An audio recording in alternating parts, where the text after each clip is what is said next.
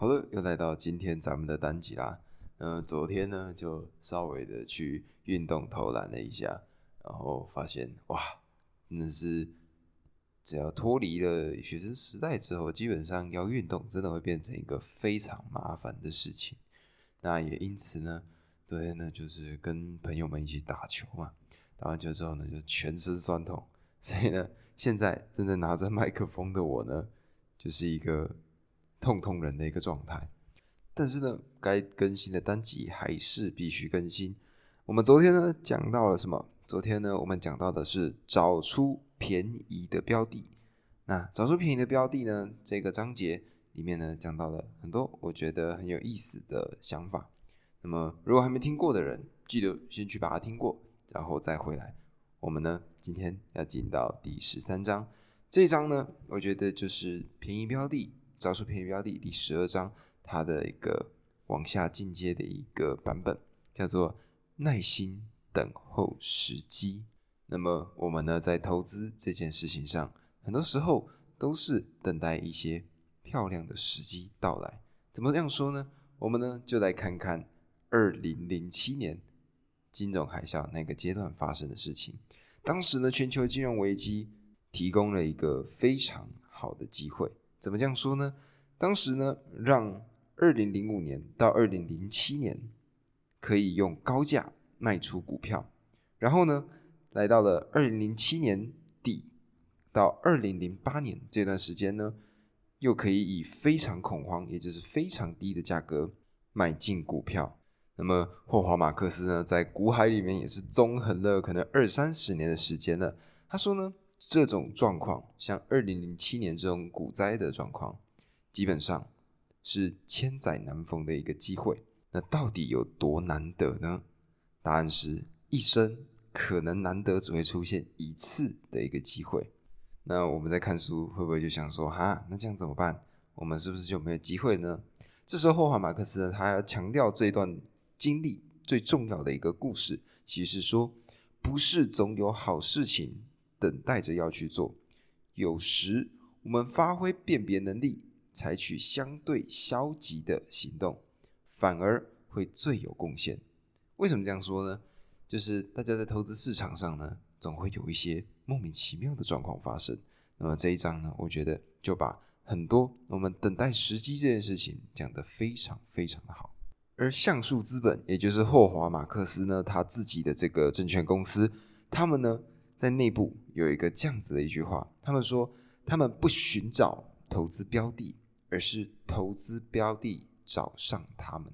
而这个呢，也验证了这一章耐心等候时机的一个观点，也就是呢，他们会选择伺机而动，而不是主动的去做交易。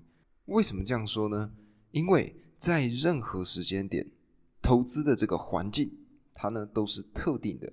我们呢，除了接受并在其中挑选投资的标的之外，我们没有选择。也就是说呢，在这个时间点，我们的选项可能就是这么多，就是可能 A、B、C、D、E、F、G，好这几个选项，我们呢就从这几个选项里面去挑。但是呢，有些时候这个投资市场呢，它刚好就处在一个非常平衡的状态，贪婪和恐惧、乐观和悲观、轻信跟多疑之间。它呢刚好在一个很好的一个平衡点，这个时候呢，投资人很明显就是做什么，其实大部分的时候是不太会犯错的。大多数的东西呢看起来都是公平定价，价格没有过高或者是过低。在这样的情况呢，也许没有很便宜的标的可以买进，或者没有出现诱人的卖出价格。这个呢就是第二章里面效率假说的一个状态。各位呢，可以回去听听看，那么再回来到这边。而霍华马克思呢，在面对到这样子的一个情况，他们呢是这样子做的：他们呢会根据呈现在他们眼前的情况进行投资，这样子呢才是完全合理的。而事实上，其他的做法都不太正确。他会得到这个结论呢，背后其实是有一个哲学基础的。当时呢，一九六零年代，这时候呢，咱们的这个霍华马克思。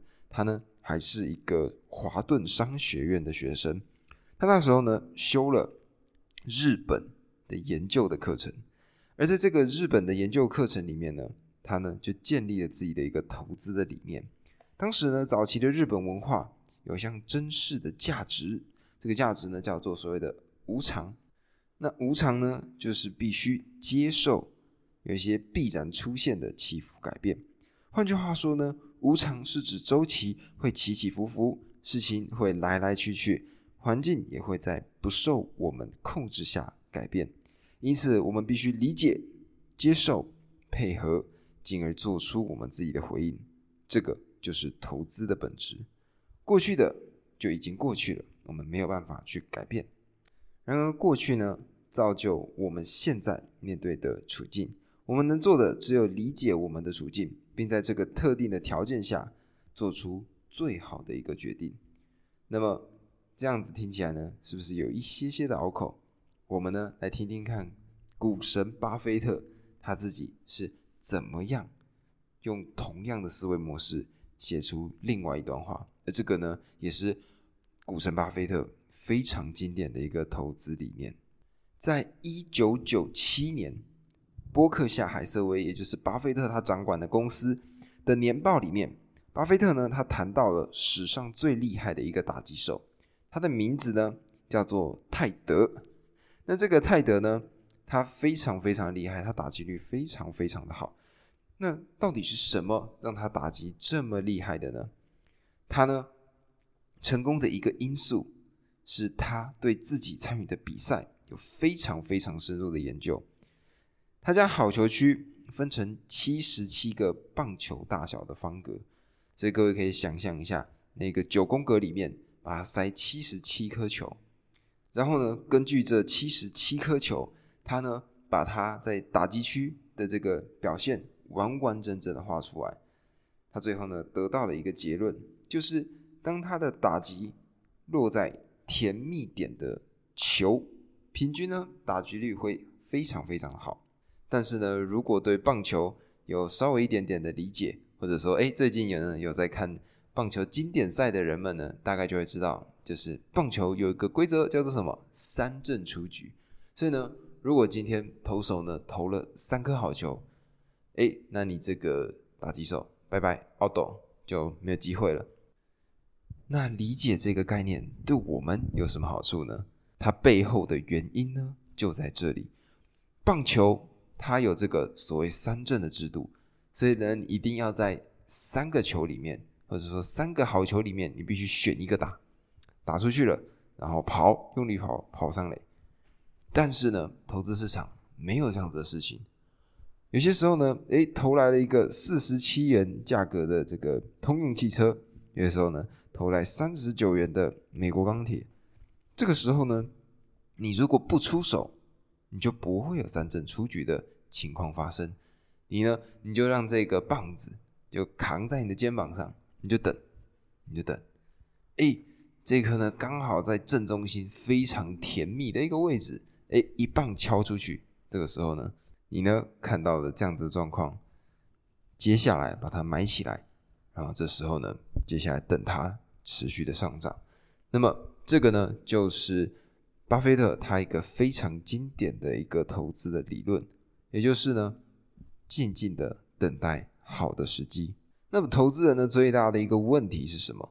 问题就在于说，你手上有钱，投资市场呢，它又可以提供你报酬，所以你会怎么样？你就会心痒痒，你就觉得，哎呀，我呢就应该要在投资的市场里面杀进杀出，哎，就是赚那些我觉得有机会赚到的钱。但是呢，问题就是，例如说像在第六章有讲到风险，还有在第二章讲到效率市场这样子的情况，很多时候呢，你的报酬并不会那么的漂亮。有的时候呢，因为在这样子的一个环境下，你呢。报酬其实呢，大部分是偏低的，但是有些人呢就会想说，在这样子的一个情况之下，他呢加大杠杆，或者说呢承担更多的风险。那他们的要求是什么？他们的目标是什么？他们呢想要赚更多更多的钱，也就是所谓的钱没有人在嫌多的嘛。但是呢，也由于这样子的思维，很多呢为了要达成这些目标的人。最终呢，就会发生很多凄惨的情形。什么样的状况呢？就是他们必须被迫卖出他们的资产。那么书中呢，也是提到了二零零八年的一个状况。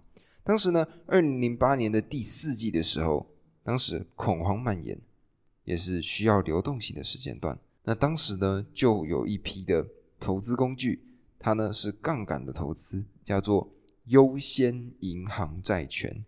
那在这个优先银行债权呢，因为债权它拥有高的平等，所以呢，在危机发生的几年前，它呢是可以无条件的安排信贷，因此就很容易借来非常大量的金钱，用来提高债务的杠杆投资，将预期的报酬放大。采取融资交易的投资人呢，他们大部分都会同意说，当这个担保品的价格从一块美金降到八十五美分的时候，要额外追加资金。过去的经验呢，显示这样的做法非常非常的安全，因为像这样的债权从来没有低于面值，也就是一块美金的价格交易。那好啦，这个时候金融海啸来了。对运用银行债权杠杆投资，就是刚刚运用这个工具的人们，他们呢就出大事了嘛。因为这个时候呢，整个债权的价格下跌，整个流动性枯竭。那由于太多的投资人这个时候借钱融资购买，因此呢，信贷市场出现紧缩，影响很多债权的持有人，可能的卖家大量的增加。但用现金购买的买家，这个时候就消失了。随着难以取得额外的信贷，没有新的杠杆投资，买家能够进一步吸收这些卖单。当价格呢跌到九十五美分，然后是九十美分，接下来呢低到了这个他们的门槛八十五美分的时候，每个投资组合都会来到追缴令的触发点。这个时候呢，银行会干嘛？他们呢就会打电话要求追缴保证金，或者呢要求增资。在那样的环境下呢，很少的投资人有资源或胆量增资，因此呢，银行会接管并清算投资组合，标售竞价债券。这个时候呢，就变成了一种常态。投资人会在下午接到标售竞价的通知，告知呢隔天早上要拍卖竞标的债券。不过呢，只有很少的买家会低价的竞标，他们都希望能够用便宜的价格买进。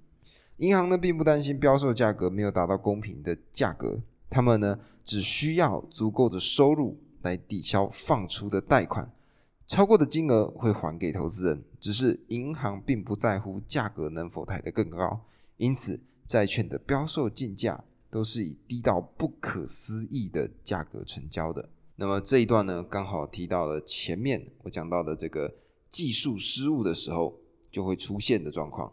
那么如果还没听过前几章的朋友呢，欢迎先去把前面几章听过一遍，因为前面几章呢讲完之后，你呢会更加了解我现在讲到的一个状况。那么最后这个债权它的价格跌到六十几美分，每个没有办法得到额外资金的这个短期的信贷投资人呢，很可能就断头。这个时候呢，销售的价格就会低到爆炸。而在二零零八年，这个优先银行债权指数的下跌幅度超过次顺位的高收益债券指数，确切的发出无效率的信号。那这个时候呢，你就可以买进第一顺位的债券，只要发行公司最后的价值是一两年前收购价的百分之二十到百分之四十。